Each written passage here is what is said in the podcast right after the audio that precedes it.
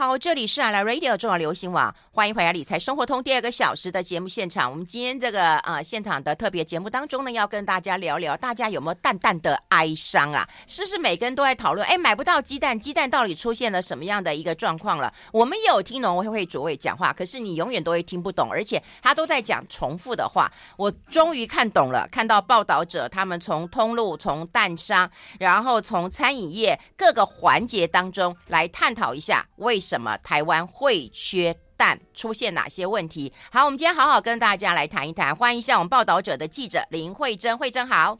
嗯，主持人好，各位听众朋友大家好，好久不见。对啊，哎，我看到这个报道之后，才会知道说缺蛋要从上游开始看起啊。那我们是不是要先谈种鸡？原来我们吃的蛋都是啊、呃，它的。蛋蛋的爸妈都是外国人，应该这样讲啊。对，就是我自己在写这个文章的时候才发现，哎、欸，虽然台湾养了非常多只蛋鸡，台湾养了四千五百万只蛋鸡，嗯、可是这个蛋鸡它的父母其实是呃在从国外那边进口，然后他们从国外和美国啊、加拿大进口那个一日龄的小鸡，就它一天的时候就被送到台湾来，嗯、然后他们在交配之后再生下来的这个鸡才是现在的生蛋鸡。哦，你看，我我们当然小时候也有看过阿嬷养鸡啊。不过台湾你刚刚养鸡就是有四千五百万只嘛。可是你看，我们待会会聊到嘛，餐饮业或家庭的用，你每一天的番茄炒蛋，你总是要在四五颗蛋的，对不对？嗯、所以这蛋的量供给不足。那我们先从上游看起，上上游出了哪些问题了？他们也是因为禽流感的一个关系嘛？对，就是其实因为台湾主要进口的种鸡，嗯、我们说最源头的那个鸡是从美国跟加拿大。我们是不是可以分？好像是什么肉鸡跟蛋鸡是吧？哦，嗯、好好好是不是？嗯、好，就是我们台湾的那个鸡其实有分，呃，大致上我们可以这样分啦，就是有分那种我们平常吃的那种鸡腿那种肉鸡，然后可能土鸡这种也算是肉鸡，嗯、然后另外一种就是我们今天谈的蛋鸡，哦、就是它是负责生蛋的。嗯，它不是被拿来吃的，所以它的任务就是生蛋，然后等到它呃可能已经老了大概两年左右，它就会还是被我们拿去吃，对，但是它平常主要的任务是生蛋。哦，哎，那这些蛋要从国外进口，所以国外进口的蛋鸡也会因为禽流感的关系，然后变少了，是这样子吗？对，其实禽流感是真的有影响到，有影响，嗯，但这个影响其实是全面性的，就是像国外美国，他们从有去年底开始有一株病毒株非常的强烈，嗯、就是叫 H 五 N 1。这个病毒株很夸张，就是它让美国扑杀了呃，大概比全台湾还要多的蛋鸡，他们扑杀五千多万只。哇！看台湾全部也才养四千多万只，所以他们的总鸡供应也受到很大的影响。所以那他们的总鸡受到影响，其实全世界也都受到影响了。像台湾就是最大的一个呃受害者吧。然后 那其实像加拿大或者澳洲、日本，其实全球都受到去年那一株病毒株的影响。哦，哎，那我们提到哈，就是说一只鸡要下蛋，到我们呃桌上的荷包蛋，如这样这样大概要多久的一个时间呐、啊？诶，小鸡你刚刚讲一日鸡嘛，哈，嗯、我们把这个买回来，对不对？然后把它养大嘛，对不对？对，就是刚刚说那个最源头这个种鸡，嗯，它要开始呃，它要交配，然后生蛋，然后这个蛋要养大吧？对，它必须要先让它可以性成熟，然后可以产蛋。这个时间点其实呃花了大概要两百多天，它才能真正的生下那一个我们现在吃到的这个生蛋的鸡。它这个、嗯、就是这个蛋鸡要两百大概四十天左右，然后这个生蛋的那个蛋生出来，它其实还要再长大，再变成一只母鸡嘛。因为它现在只是产下一颗蛋，那它要长大变成一个母鸡。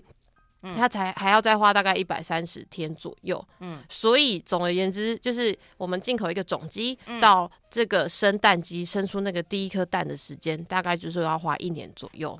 啊，所以还是要养它的一个时间嘛。对对，就是大家也知道，是小孩子嘛，他要给他成长的时间，他不是说啊一一开始就可以生蛋了，鸡也是一样啊，对啊，所以整个过程其实从最源头到我们。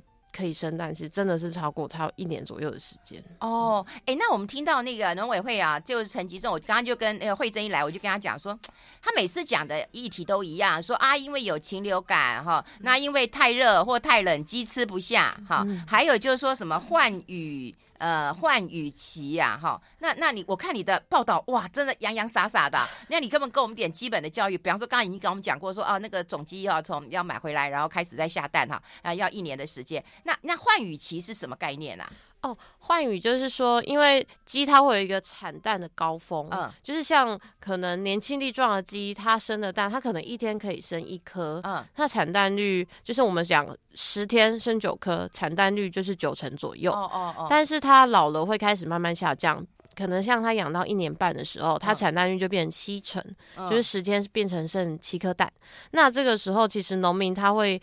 给他呃，他就断食，就是不吃，然后不喝，嗯、然后鸡它会开始掉羽毛，它有一种生理紧迫的现象，它就开始掉羽毛。然后其实他们有把它想成是有点像在坐月子，就是它经过了一段休息之后，它那一段时间它就不会生蛋了。嗯。嗯，因为它要把它全部能量花在它自己身上，就是把重新修复自己的意思。嗯，然后它的体重其实会掉大概百分之三十，然后在大概。可能断食两周之后，嗯，再重新给它食物，嗯，然后它可能在一两个礼拜，它就会恢复产蛋。那它的产蛋率其实会在有一段时间会回升到可能像八成左右。它本来掉七成，它可以再回升一点点。所以这个就是我们说的换羽，但是我们会说是强制换羽，因为它是一个很人为的行为。其实。鸟在大自然中本来就会自然的换羽，它每次生完小孩之后，它其实会有一段时间是脱落羽毛的。对，对，它真的是在休息啦，在大自然是这样。可是如果变成一个呃商业养殖的话，它有一点是人为去强迫的哦，有一点点残忍。哦，对对对，哎，那这样子的情况之下。的确是会造成，就是说蛋的一个呃不足啊。然后呢，我们待会来谈这个环环节节的问题。不过我想要插出去问一下，因为我自己都很好奇。柏林报道是有写，就是说大家对于那个蛋呐、啊，那个蛋壳为什么不同的颜色？除了就是说它的父父母亲哈，就种鸡哈，可能是。不同的种嘛，哈，会有不同的颜色之外，大家对于那个台湾的那个、那个、那个、那个蛋壳啊、蛋黄啊，都会有不同的颜色。这边是不是也帮我们科普一下？我们先把这些搞清楚啊。对，其实这是一个、嗯、大家可能会想说啊，呃，像土鸡蛋，大家以为就是褐色的那个蛋，然后就会想说啊，是不是褐色都比较营养？这样，对对对。但其实蛋壳它本身的颜色，只是它就是一个盖子，就是鸡本身的盖子，然后它那个。鸡蛋那个，它要通过它的输卵管的时候，它就是沉淀下来那个颜色、那个色素吧。嗯，嘿，其实是鸡本身它的一个生理上的行为，嗯，只是它的钙质而已。但是呃，它的营养价值，我们去问过专家们，就是研究蛋鸡啊这种土鸡这种产家呃专家们，他们说其实是没有太大的差异的。嗯，嘿，那大家会觉得说，哎、欸，那是不是台湾主要是白蛋嘛，跟褐壳蛋？可是其实。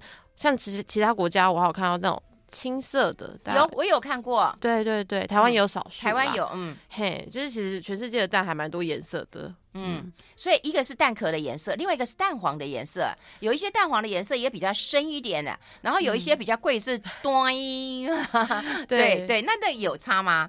嗯，其实因为。蛋鸡它吃下什么东西，其实就会反映在它的蛋身上。所以像那个颜色比较深，它可能是吃的一些胡萝卜素。嗯，就大家思考一下，那个胡萝卜那个色素，它就是比较深的颜色，嗯，所以它吃下去就会比较呈呃，就是呈现这种比较深的颜色。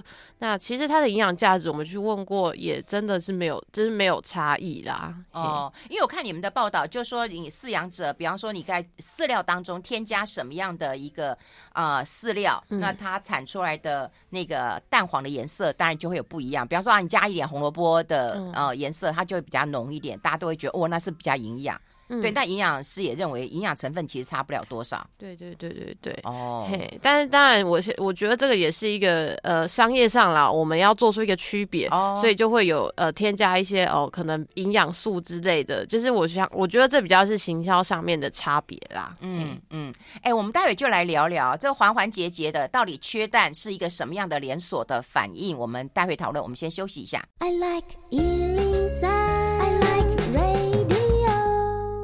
好，我们持续跟报道者的记者林慧珍来好好聊聊。其实我们刚刚谈谈的那一段那个蛋蛋的科普啊，我其实很多人都不知道，费用也说我都不知道的哈。那我们要跟那个慧珍来聊聊。说实在啊、台湾可以自己养种鸡吗？我们都以为说啊，我们就养一只小鸡嘛，小鸡啊、长大了以后它就可以下蛋嘛，哈，显显然是这么简单的。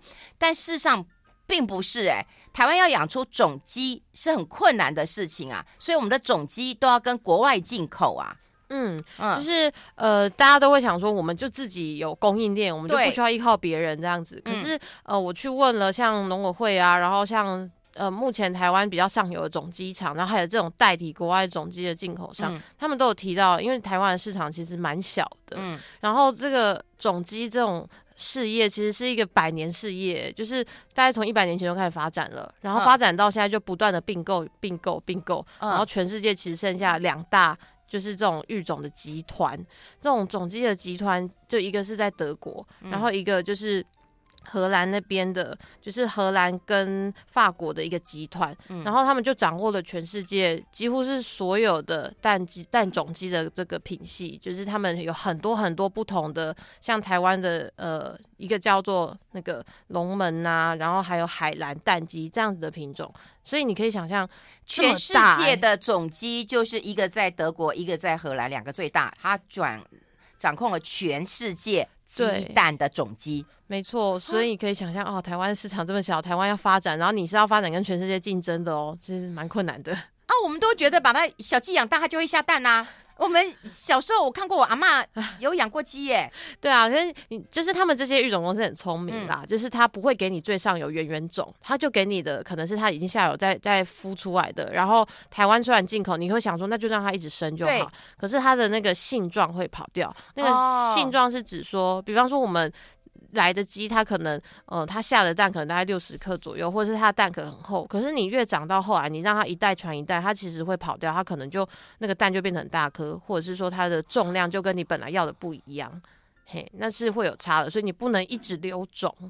哦，我们以为说把它留留留下来之后，它就可以源源不绝，所以要有稳定的蛋量，还得靠国外的进口，然后台湾要养这样的种鸡。嗯也是有它的困难度的，对对对，所以其实现在的种鸡是要定期淘汰，你要定期跟国外再进新的，不然你的蛋的那个品质就会变不好。啊、所以也我我养我想说，我们养了四千五百万只的鸡，对不对？嗯、你就下一下就够够我们吃了，对不对？对啊，但是其实我觉得，呃，这真的是一个。养鸡效率的问题，嗯、就是哦，这四千五百万只，它不是每只都在生蛋，它有刚刚讲到，有些在换羽，换羽期间它是不生蛋，对，所以它其实真正产蛋大概是三千多万只，哦、对，但是这个饲养的效率，就是台湾其实是蛮差的。我们有说产蛋率嘛，刚刚提到的，哦、台湾产蛋率其实大概七成左右，嗯、可是。美国、日本人家都是八九成以上的，嗯、所以那个数量就会差非常多了。你一一只母鸡，你从十天生八颗，跟十天生七颗蛋，中间可能差了一颗，嗯、可是你两三千万只，哎，那个加起来就差非常非常多了。哦，哎，那我也有看到，呃，我有就是看到听到农委会主委哈，他有讲说啊，那太热吃不下，太冷啊 也吃不下，是真的。其实鸡太热太冷都会受到很大的影响。嗯、我觉得可以把它想象成人啦，你看人就是我们在寒流来的时候也是觉得很冷啊，嗯、就不太想动啊。嗯、然后太热，哎，其实也会吃不下，嗯、是一样的。就是鸡它其实也是一个，他讲的都没错，他讲的是没有错，可是问题是。我们已经知道这样的事情啦，也不解决。我对，我们不是第一年知道，然后禽流感也是每年都有啊，每年台湾都会有寒流，然后也会知道呃夏天就三四十度，嗯，这个是大家都知道的事情。可是问题是，我觉得这个呃，我们好像一直都是知道的状态，但是没有好好的去改善。说，哎，那我们机车是不是可以盖的稍微呃，不要说全部都是外面用帆布而已，或者是甚至没有帆布，嗯，就是类似这样子的防御的机制，就是目前其实做的还蛮差的。嗯，哎。我看到你的你的报道之后，其实我有一个感觉，就是说，呃，当然台湾的养鸡的环境又在改善，就希望一个友善的空间。还有你刚刚讲过，就是说，希望不要是那种被强制的去断羽，然后让它呃再恢复它的那个呃产蛋量嘛，哈。那也是因为这样的关系，所以有一些会不会蓄养蛋农会觉得说啊，我的成本增加很多，啊，对不对？然后万一碰到禽流感，我的鸡又死掉了，对吧？那我又卖不好，对不对？那这样子损失其实蛮大的。我我我老觉得这个地方是很纠结的，可是为什么这么多年都没有办法去完成呢？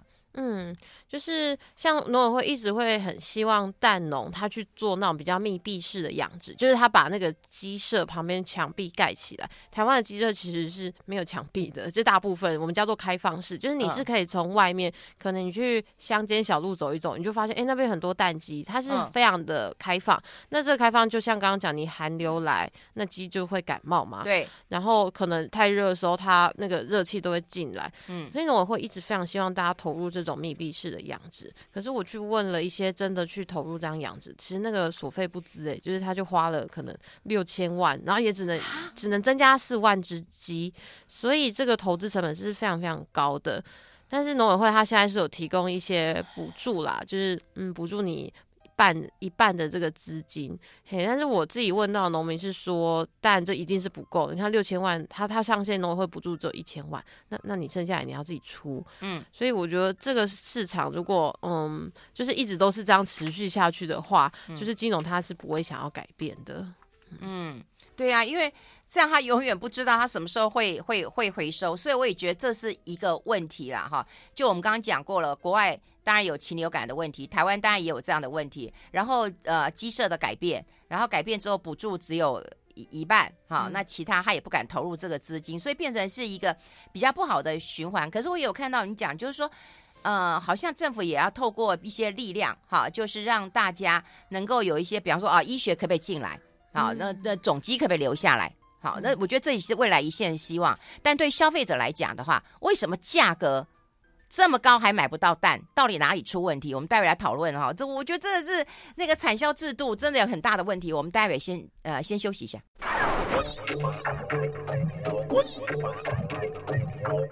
好，欢迎回来理财生活通，我是夏韵芬，在我旁边的就是报道者的记者林慧珍了哈。那报道者其实也在呃很大篇幅的探讨一下这个通路商啊、蛋商啊哈，还有餐饮业这些环节的一个角色，然后看到这个产销跟制度上出了问题了。刚刚我们也呃聊下来之后，其实我们想要知道啊，就是现在真的买不到蛋啊。那我刚刚在广告时间我也跟慧珍在聊，我说现在。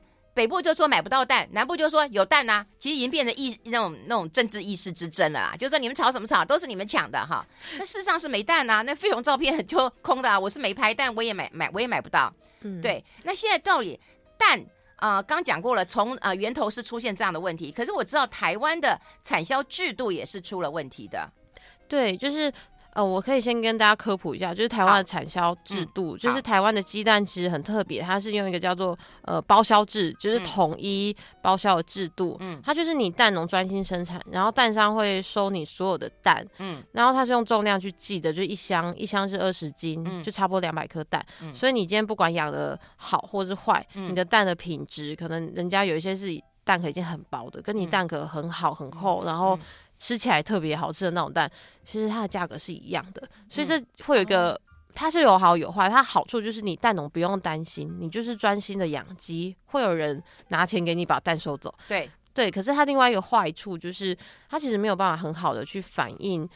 蛋鸡饲养的这个成本，像是、嗯、呃，就是去年那个 COVID nineteen 的时候，全球的船运的那个价格都上涨嘛，运费、嗯、上涨，所以饲料上涨。然后我就有听说那个涨到鸡农蛋农受不了，因为末端的价格其实没有调涨，嗯，他们被收购的价格一样低，可是它的成本上升很多，他其实就会不愿意再去增养。对，那今年比较没有这样的问题，今年价格还呃饲料还是很高啦，但是它没有像去年一直涨上去，它就是没有跌。嗯、可是问题是这样的制度，它其实没有办法让蛋农有这样这样子的利润去增加它的养殖，它也不会想要去改善它的呃刚刚讲那种笼舍啊，你就是要比较密闭，它也不会想要去改善，因为它不管怎么样，它都是卖得掉啊，它就是好或坏都是一样的价钱，所以就会变得一开始。这个制度没有设计的很好，导致蛋农他没有没有那种进步的动力。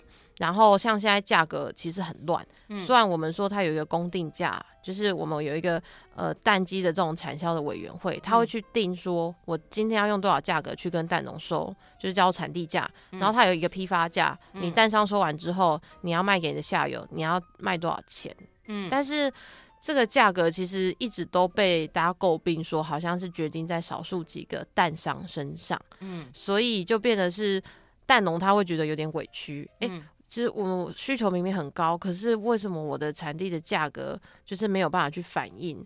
然后有早餐店，就我们也有问他们，就也是觉得，哎，为什么你农委会的这个呃，就是那个养鸡的公定价，可能一箱是大概一千一左右吧？嗯，可是为什么你卖我是一千二、一千三？哦，嗯，就是它这个制度其实是没有办法反映现在的市场需求，它整个就乱掉了。嗯，他们说要去黑市调蛋，黑市就是指。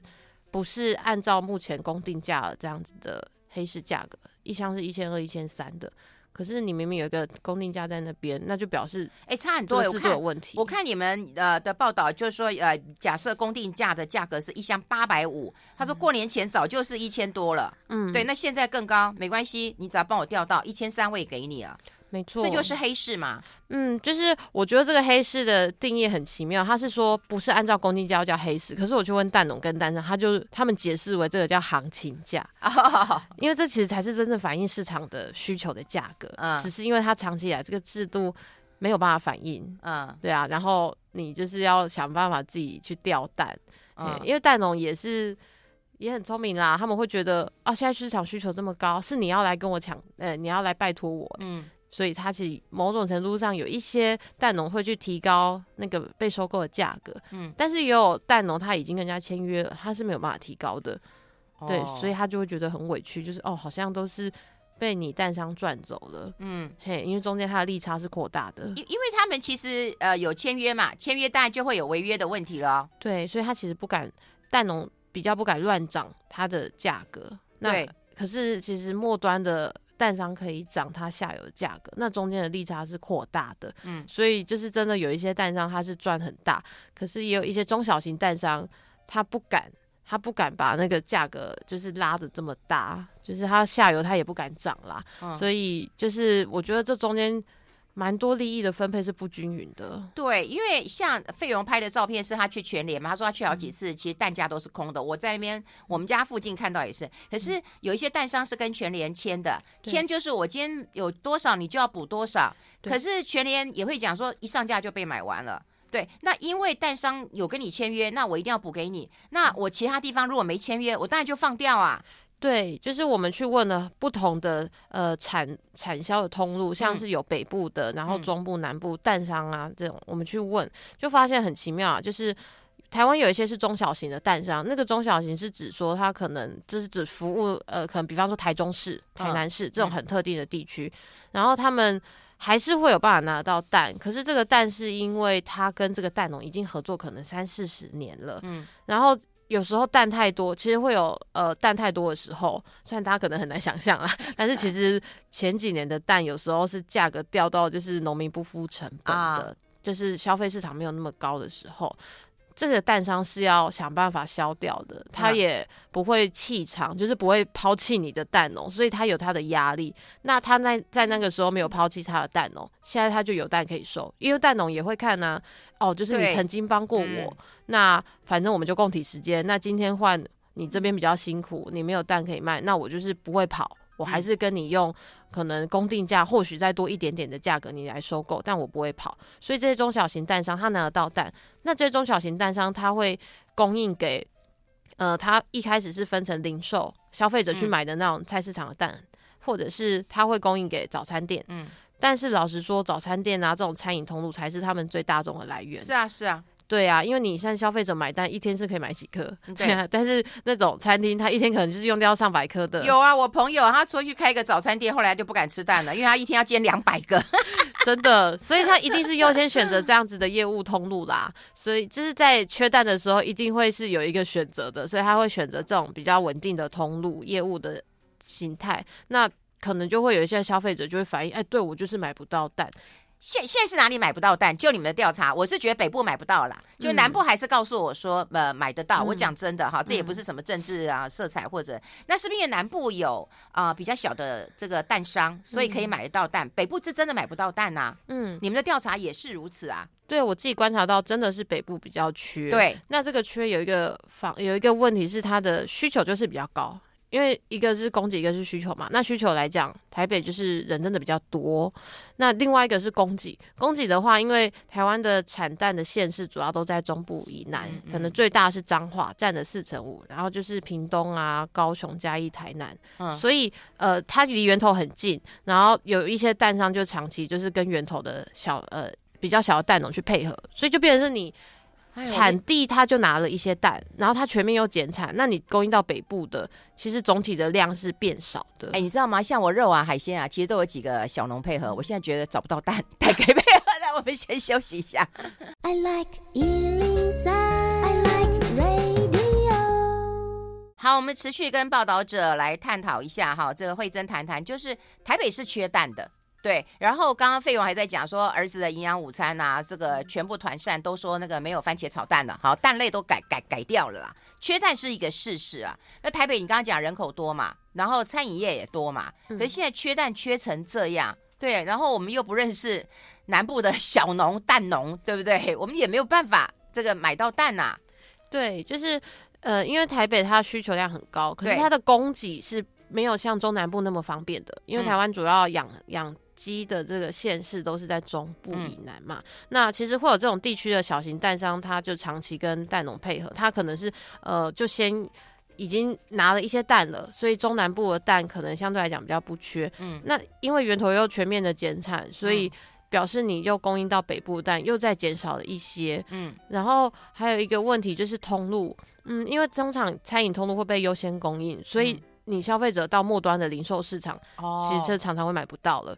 然后还有一个我观察到大家会反映买不到的现象是，他去的时候就是蛋刚好补完，嗯、就是可能全年或者家乐福这些通路，它还是会有一个上架时间，它不会完全没有蛋。可是问题是它的蛋很少。那你刚好有时候去的时候，它就是卖完了。对啦，而且它现在其实其实也是限购啦。对，两盒两盒嘛。对对，我家附近的也是。对啊，你限购还是买不到啊。是啊，就是因为它其实本来供量呃供应的量就变少了，嗯，所以呃，我觉得这是一个很全面性的现象，不是说哦我就是买得到，你就是买不到，是你的问题。我觉得并不是这么简单的事情。嗯，还有人问，就是说，不是网络上有人在问吗？就是说，奇怪，我们都买不到蛋了，我们去超商也买不到蛋，为什么茶叶蛋有这么多蛋？对啊，因为茶叶蛋就算在这种业务通路啊，对，它是业务通路，对啊，它已经是被优先供应。虽然它其实我听到也是连业务通路的量都变少啦，嗯，只是因为人家就是没有蛋会会倒啊，像早餐店没有蛋会倒啊，对呀，所以人家还是因为蛋饼什么三明治怎么都要蛋嘛，对啊，荷包蛋嘛，对，还有萝卜糕都要煎个蛋嘛，对。对，然后烧饼都还要加个蛋嘛，对对对。对，所以它的业务通路其实一定会被优先供应啦。对啊，我常讲就是说，对我们最大的困扰就是我们那种职业妇女的话，你说回家你煮个饭，你其实最简单，就早餐就煎两个蛋，对不对？然后你你要上菜，你就番茄炒个蛋，你也很容易，葱花蛋、菜脯蛋，你又很容易上，营养又好吃。所以现在缺蛋，就搞得大家都很那个，就很不爽。对，然后原因又又又找不出来。嗯，对啊，就是我知道我身边还蛮多也是这样子的，然后我自己也是目前是没有到非常非常缺，可是就是会有一种哎，好像也买不到的感觉啦。嗯，对啊，但是呃，其实我自己觉得，当然有一些人是一定要吃，就是可能家里面真的有老小要养的这种，对啊，但是我发现有有些人他是有一种被刺激到，就是哎。好像真的很缺蛋，看新闻很缺蛋，我看到蛋抢一下，对，就抢一下。哦、像是我觉得很好笑，有一个受访者跟我说，嗯，你看家乐福现在限购两盒，你平常买一盒的，你看到有蛋，你会不会拿两盒？会啊，对，就是这个需求又。同时好像又被刺激了，他可能本来其实没有那么紧迫，对呀、啊，对他突然就觉得哦，好像我应该囤起来这样。对啊，因为我以前去买葱油饼排队排好久啊，你知道吗？本来只想买两个，到了那个那个摊位，总算轮到我了之后，我就想十个。是，这也是另外一种被创造出来的需求了。哎、欸，不过现在就是说缺蛋，北部的确是缺蛋。你刚刚讲使用量大嘛，哈，那当然又没有，比方说呃源头啦，或者是地缘性的一个优势啊，哈，然后又优先供应餐饮啊，这个业路通路，所以家庭这个部分当然最末端嘛，就已经会缺蛋的。嗯、那到底缺什么样价位的蛋啊？我觉得在台北，你再贵的蛋也卖得出去啊。嗯啊，就是我们说的这种蛋的价格，其实蛮。不一样的，像是我们刚刚讲到这种包销制度的，嗯、它就是我们看到那种菜市场啊，或者是杂粮行比较便宜的蛋，嗯、现在其实也没有便宜啦，现在可能一斤也是要卖到七十块了。嗯，嘿，但是我们还有一些是在那种超商嘛，大家超市的这一种，大家看到它是一盒的，然后就是看起来干干净净的那一种，它就是就是它有经过洗选，就是水洗过的蛋，哦、它的价格就会再比这种呃杂粮行、蛋行的再贵个可能一斤多，可能五六块这样，就一颗就是多了。零点五、零点六块这样，嗯、嘿，然后还有一种就是我们说的比较高价的，像刚刚讲到哦，会添加什么？哎、欸，很营养的饲料这种品牌的蛋，然后动物福利好一点的蛋，它一颗就超过十块钱，嗯，所以它其实的确这个蛋是有一点分级的这个价格。那现在我观察到最缺的其实是最源头这种比较便宜的蛋，就是我们刚刚讲的，这个可是业务通路啊，对，就是它其实一颗可能呃，目前一斤。末末端的零售价大概可能七十块这种蛋是最缺，然后因为就是像刚刚讲，他一开始就先供应给业务通路啦，嗯，人家做餐饮业的对成本的要求是更高的，对对，所以这个平价蛋就优先给这种通路，所以消费者就会觉得，哎、欸，怎么都没有便宜的蛋，就只剩下这种很贵的蛋。因为它一开始就被拿走了一些嘛，嗯，所以它流到零售市场的量变少了，嗯，所以它理它理论上就是你能买到的量就变少了嘛，嗯，哎、欸，惠珍，我听你这样讲之后，我觉得台湾不会说不是只有鸡蛋呐、啊，蔬菜也有这样的问题啊，对不对？就是说你你你，比方说你中间商你卖高价，那你中间的利润，然后呃原来的蛋农或者是原来的种菜的人，其实都拿不到，这这问题我我我刚一想，不就都一样吗？所以这是哪里的制度出问题？然后一直都是这样啊！以前还有讲菜虫，对不对？嗯，其实我觉得蛋商他的确是。承接的可能源头生产端跟末端消费者，他是一个中间的人，他会有他的压力，像我们说会有耗损，你你蛋运送也会破掉，嗯，然后他会有卖不出去的压力，嗯，真的是蛋量太多的时候，他要想办法消掉，他其实有可能会赔钱，他的确会有他的成本，可是我觉得现在的问题在于，我们并不知道什么样是合理的成本，就是它中间的利差扩大的时候，你这个利润是没有办法分配给。前端蛋农的，所以我觉得真的是刚刚讲这个包销制的问题。你这个定价为什么是蛋商的喊价权力比较大？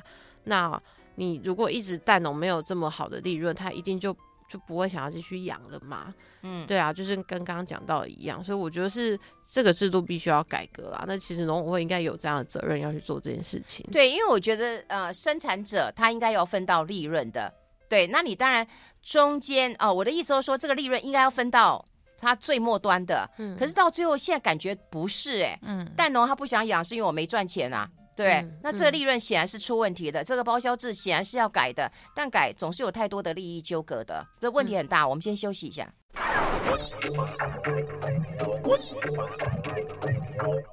好，我们持续来答蛋的问题啊。我觉得刚广告时间费用讲了，我觉得好好笑啊。他就说以前你看我们去抗议是不是打鸡蛋啊，现在都觉得心好痛啊，对不对？这拿那么贵的鸡蛋去砸，对，现在没有人敢这样做。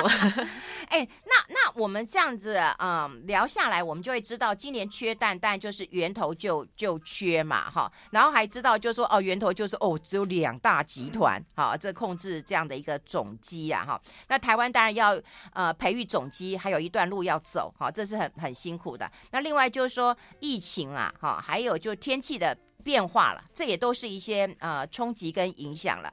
好，那现在价格呃也这么高，好像也无能为力了。那刚刚也讲过了，包销也呃出了问题了。那接下来有解方吗？我觉就觉得说我们现在知道了问题了，可是有解方吗？你这样一路啊、采访下来，一定花了很多的一个。一个一个时间的，你觉得有解方吗？每个人都在抱怨，这么简单一个鸡蛋都搞不定。对，嗯、就是像我们如果说以制度改革来讲的话，嗯、我们问到的一些学者或者是呃比较在产业界的，他们是提到说，因为现在的包销制，它真的就是没有办法好好的反映各端的成本，然后利润没有办法被好好的分配，嗯、所以这个制度你要么就跳出去，要么就是改它。嗯，那跳出去的方式，一个蛋就是让你。蛋农自产自销，嗯，可是我觉得这是有很大的困难的，因为你蛋农有一些年纪这么大了，你要人家去改变，然后就说哦，那你你就不要走这个制度啊，就有一种就是放任他的感觉，嗯，但他其实也没有能力做这件事情，那这是属于可能有能力的人可以去做，年轻的蛋农他真的会这样，对，但我觉得这也不是一个根本之道，只是它是一个一个一个方向啦。那另外一个就是跳出去，就是它是可能我问到一些学者，他是说像其实日本啊或其他国家，他们有用那种合作社或者是产销班的方式，就是由蛋农去组织起来，对，或者像是大家不是地区都有农会嘛，嗯，农会他如果可以有办法去嗯把蛋农集合起来，然后他要去卖蛋的话，相对来讲都会比。这种包销制度的利润分配再更好一点。包销制度一定有问题。嗯、行之今年呢，我们刚刚讲过了，就是青菜、水果或者是蛋都出问题了，所以这个整个农业的制度是出问题的。对、嗯，农业政策了，应该这样讲。是，所以就是像刚刚讲，你就跳出去，你可能就要花很多的时间跟成本，你再去培养新的一个产销制度，嗯、然后还有你的通路。对，那如果你真的要在还是运行这样的制度，嗯、我觉得它势必也要改变。比方说，像你的定价，现在其实基本上是蛋商为主。那你要怎么让这个定价是有蛋农多一点点的参与？嗯、然后这个市场价格要怎么更灵活的去反应？因为现在其实很奇妙，就是你理论上缺蛋，你的蛋价呃会提高，虽然对消费者来讲很不开心啦，可是这是一个供需的问题。然后蛋农就会跟我说，你其实蛋价如果有提高，需求量会再掉一点下来。哎、欸，那我们蛋不是可以跟国外进口吗？不可以去抢蛋吗？听说全世界也都在抢蛋，然后这个抢蛋跟这价格还不能还不能够透露的，这是怎样啊？对啊，就是因为全世界其实都禽流感很严重，像以往我们都是主要跟日本进鸡蛋，嗯嗯、跟美国是进种鸡，跟日本是进鸡蛋。去年我们缺蛋的时候，其实是跟日本进的，可是。因为今年日本自己禽流感都非常严重，嗯、连他们自己的蛋都涨到翻天，嗯、所以他没有办法供应给我们。然后我们后来是跟澳洲买了五百万颗鸡蛋，嗯、对，但听说这个价格就是是我们现在自己。呃，生产的两倍啦，对啊，所以呃，好像听说还是用抢的，就是你你一开始还不能跟其他国家透露你买多少钱，人家可能就加价，所以农委会是说他们直到签完约之后才才愿意透露，就是哦，就是什么时候会到啊，然后多少钱这样啊？哎、欸，惠贞。那那接下来呢？就是说鸡蛋涨，有人讲说去抢鸭蛋了，然后鸭蛋抢完以后就抢那个小鸟蛋了，是鹌鹌鹌鹑蛋是？真的耶，因为我自己在采访的过程就亲眼目睹这件事情。啊，真的吗？我去一家蛋行，然后他那边已经没有蛋了，然后哦，那采访一个多小时，大概就六七个人上门，嗯，因为他他门还是没有拉下来了，嗯，然后大家就一真的是一间一间问。然后就有人说啊，没有的话，那那你们有其他蛋？他说哦，我还有一些鸭蛋。说好，好，那鸭蛋好，就是真的发生这种现象，它有一个替代的。我连皮蛋都买了耶。就大家好像以以其实好像一开始还没有那么想吃蛋，但是后来越来越想吃了这样子。哎、欸，可是我跟你讲，这影响很大，因为像我一个朋友做烘焙啊，这我是不懂啦哈。那他就跟我说，哎、欸，没有鸡蛋我没有办法做。我说有鸭蛋吧哈。他说鸭蛋只能用卤蛋。哦，我不知道。他说那个嗯，有比较重的腥味，比较不适合做烘焙。是，那我不知道是不是他还是说整个烘焙业都这样认为。嗯，的确，鸭蛋它的味道会比较重一点，所以卤卤卤鸭蛋很好吃。我妈妈都卤鸭蛋了，以前。对啊，对啊，就是像现在很多人就买来卤啊、铁蛋啊、嗯、或什么的。嗯、嘿，可是因为其实以前是鸭蛋比较贵耶。